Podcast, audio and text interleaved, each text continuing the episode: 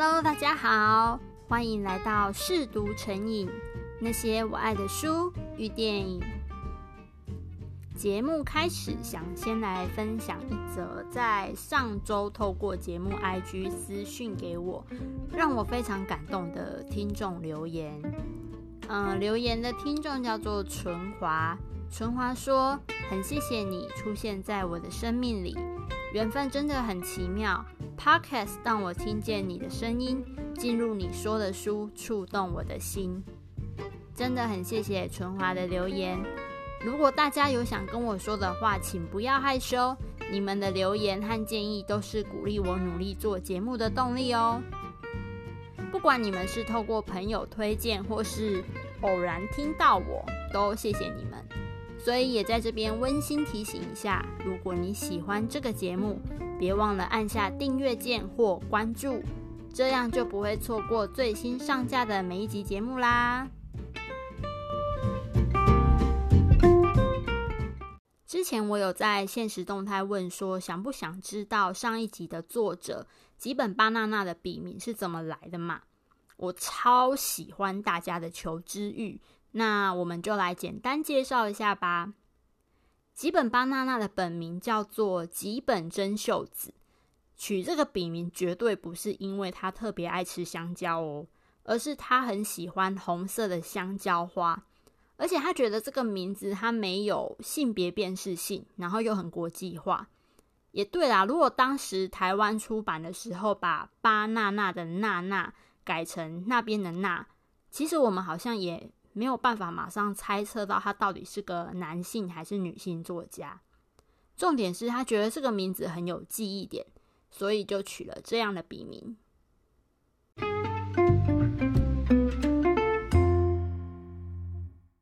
今天要介绍的是一本用爱情包装安乐死议题的小说，由富林文化出版的《遇见你之前》。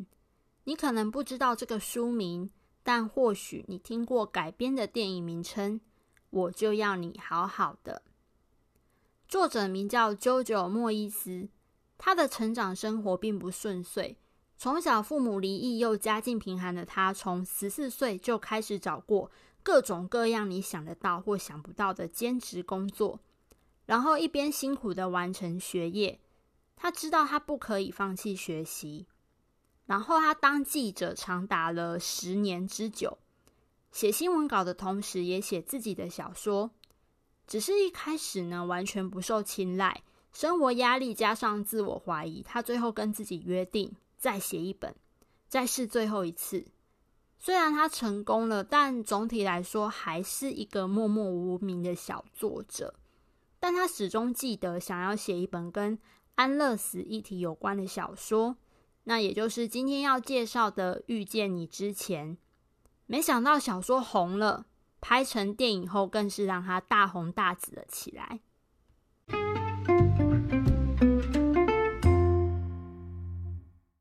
路易莎，小名小路。在接下来的故事，我会这样称呼她。她在城堡小镇出生长大，在咖啡厅当服务生，一做六年，和男友派屈克也已经交往了七年。虽然已经二十六岁，但她还不确定自己是怎样的人，也没有想过自己真正想要做什么。平凡，或许是用来形容小路最贴切的形容词。除了她那与众不同的服装品味。因为咖啡厅老板敌不过竞争，决定结束营业回澳洲去。瞬间失业的小路一时之间手足无措，不知道未来该怎么办。小鹿一家也很焦虑，父亲可能即将被裁员，妹妹在花店除了赚不到几个钱外，未婚生子的她跟小外甥也住在家里。妈妈要在家照顾中风的爷爷，无法外出兼职。简单来说，全家人都仰赖他这份咖啡厅的收入为生。男友派屈克沉迷于铁人三项训练，和同好四处参赛，目前还没有跟小鹿结婚的打算，在经济上也没有办法帮他太多。没有大学文凭、没有特殊专业技能的小鹿找不到工作，就业服务站的人帮他介绍了一个可以马上上班的看护工作。虽然他心里非常排斥，但在经济压力下，小鹿还是前往应征这个为期六个月的看护工作。他本来觉得自己根本不会入选，因为他不止没有看护执照，连家里中风的爷爷他也没有照顾过。但面试者崔诺太太居然不介意他完全没经验，在面试后直接雇佣他，还给了高于基本工资的高薪。小鹿要照顾的人是崔诺太太的儿子威尔。威尔原本是个在商场上意气风发、长相帅气又热爱各种户外活动、喜欢四处旅行、享受生活的人生胜利组。然而，在两年前一个滂沱的大雨天出了场车祸，如今成了一个生活无法自理的四肢瘫痪者。崔诺太太告诉小鹿。威尔其实已经有位专职看护了，所以他并不需要做一般看护做的工作，只需要他跟威尔像朋友一样相处就好。崔诺太太还再三交代，千万千万别让威尔独处十到十五分钟，因为他曾经试过使用各种方法结束自己的生命。小鹿第一天上班就领教到威尔的难相处，他的言语尖酸刻薄。还要小鹿安静点，别那么多话。某天，威尔的前女友跟他最好的朋友来看他，并告知他们即将结婚。当然，他们不是故意来刺激他，是觉得亲自来告知总比以后威尔被转达的好，并礼貌性的邀请他参加婚礼。其实不管怎样，这就是一种刺激啊。威尔客套的接待他们，客人走后。威尔用尽他最大极限的力气和动作，摔碎所有和前女友合照的相框。小鹿从那些以前的照片中，大约明白威尔过去的生活。如今受困轮椅已经两年，凡事只能仰赖别人帮忙。那么骄傲的人，尊严尽失，难怪会变成今天这副冷漠无情又讨人厌的样子。个性乐观幽默的小鹿决定选择忍耐威尔的喜怒无常。然而有一天，小鹿还是真的被惹火了，理智线断掉的对着威尔大吼：“你不必装得像一个王八蛋！我来这里只是想尽力做好我的工作，不是因为我在乎你或喜欢这份烂工作，而是因为我需要钱。”恢复冷静后的小鹿原本以为：“哎，这次他大概又搞砸了。”没想到，这却意外的改善他和威尔之间的关系。威尔开始会跟小鹿开玩笑，看护纳森也跟小鹿说，威尔最近比较常开口说话了。重点是他很久没笑了，却被崔诺太太听到他和小鹿聊天时哈哈大笑的声音。威尔瘫痪后，唯一的嗜好就是看电影。之前都是小鹿帮他播放后，就去做其他事情。但现在，威尔会邀请他一起看电影。有一天，小鹿无意间听到崔诺太太和威尔的妹妹谈论一件爆炸性的大秘密。原来，威尔已经决定在六个月后前往瑞士接受安乐死。崔诺太太雇佣小鹿，只是为了确保这六个月内威尔不会提前自杀，甚至如果能改变他的想法，让他活下去更好。六个月的期限是威尔和父母的协定。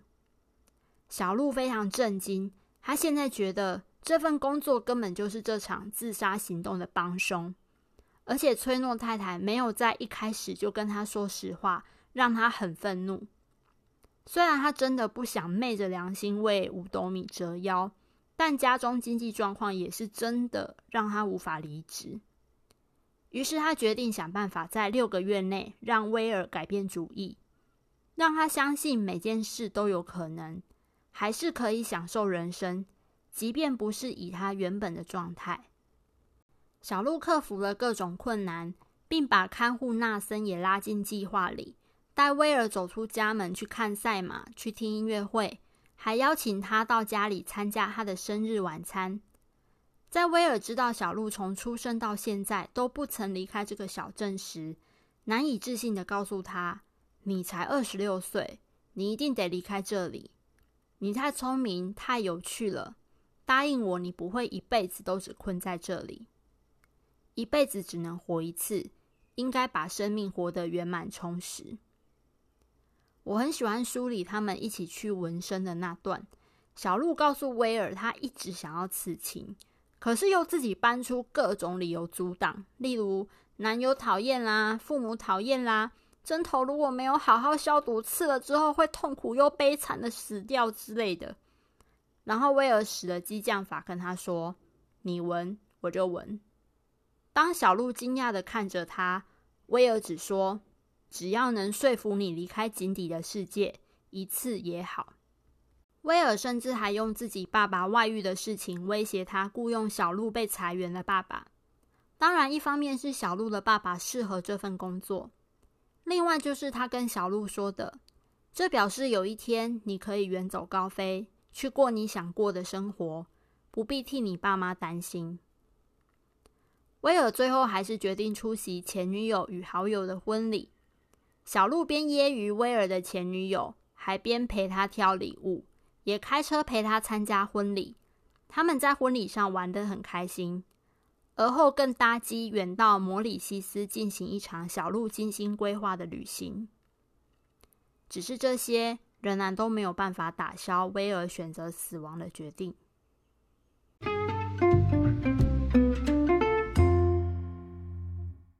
改编的电影《我就要你好好的》于二零一六年上映。有演过《权力游戏》里面的龙母艾米莉亚·克拉克，和我们在第一集节目里面提过的《真爱绕圈圈》里的山姆·克莱弗林主演。非常巧合的是，艾米莉亚本人与小说里的小鹿居然意外同姓，书里的威尔都叫小鹿克拉克。这两位主演呢，也非常符合大部分原著小说粉的理想选角。来说说电影和小说几个非常不一样的地方。第一，小说里的威尔有一个妹妹，而且父母之间的关系很糟，父亲甚至还有外遇。那妹妹这个角色在电影里面是完全被删掉的。父母也变成感情很好又坚强的一对，在儿子做出让人心碎的决定时，能够撑住对方并互相安慰。那我很喜欢这个更动，因为我觉得这样可以更聚焦在威尔他的心境和父母的为难和不舍。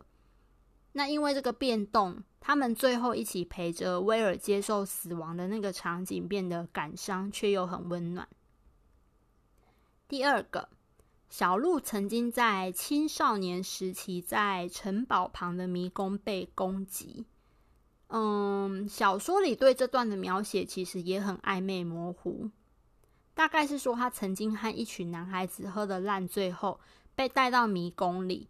小鹿很后悔自己跑去跟他们搭讪，他很害怕，而且觉得很恶心，最后还晕过去。那等妹妹找到他的时候，他的衣服和鞋子是四散各地的。那到底发生了什么事情？没有人知道，小说里面也没有特别写。但这造成小鹿心里一个很严重的阴影，所以他从此之后再也不敢尝试新的事物。他只愿意确保自己安全这件事情。那这件事情对他的个性就有很深刻的影响。据说电影当初是有把这段拍摄出来的，但后来觉得会让剧情失焦，所以最后还是全部剪掉了。第三。然后刚刚提到的刺青也是只有小说里有。那小鹿在屁股上刺了一只小蜜蜂，而威尔刺的是一排字，写的是“最好的时光，二零零七年三月十九日之前”，那就是他发生车祸的日子。第四，小说里的小鹿和男友派屈克是有同居的。而且关于派屈克的篇幅比电影多非常多，不过我还是觉得他真的不是很重要，就是。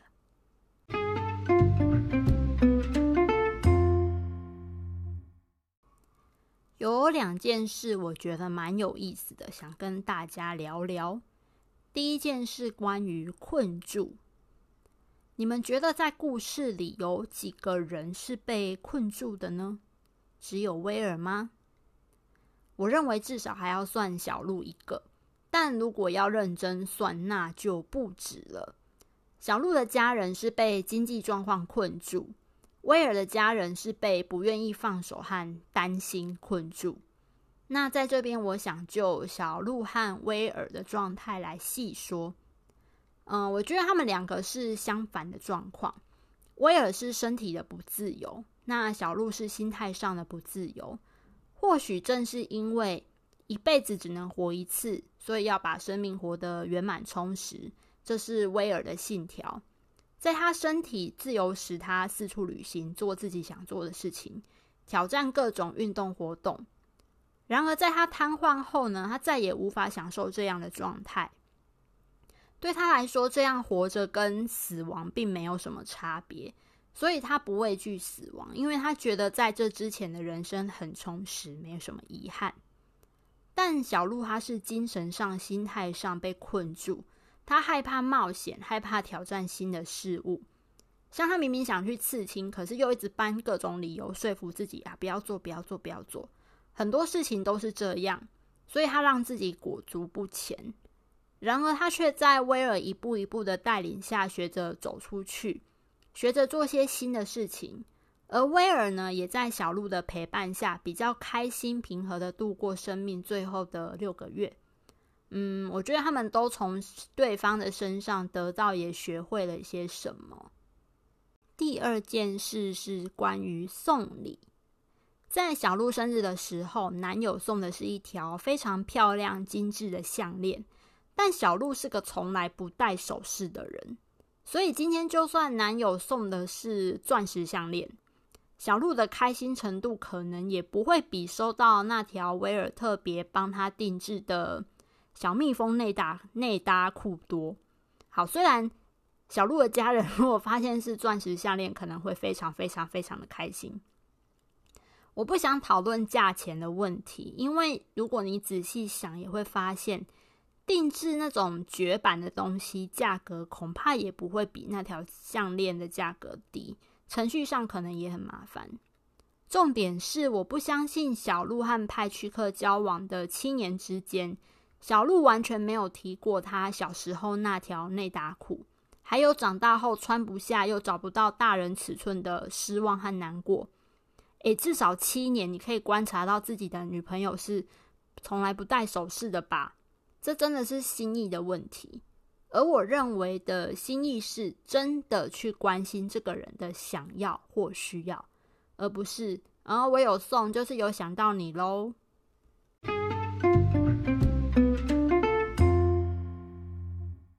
换我来问问大家几个问题。第一个问题是：如果你是威尔的父母，会劝威尔活下去，还是帮助他接受安乐死？第二个问题是：如果你是小鹿，会怎么帮助威尔？得知他要去安乐死后，会怎么做？第三，如果你是威尔，你会选择活下去，或是去安乐死？为什么呢？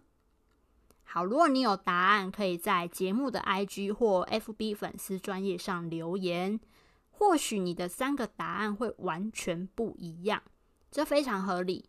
因为当你在事件里的身份和角度不同时，你的想法跟做法本来就可能完全不一样。这也提醒了我们，在生活中同一件事情用不同的面向和角度去看的时候，或许就可以理解他人的选择和处理方式。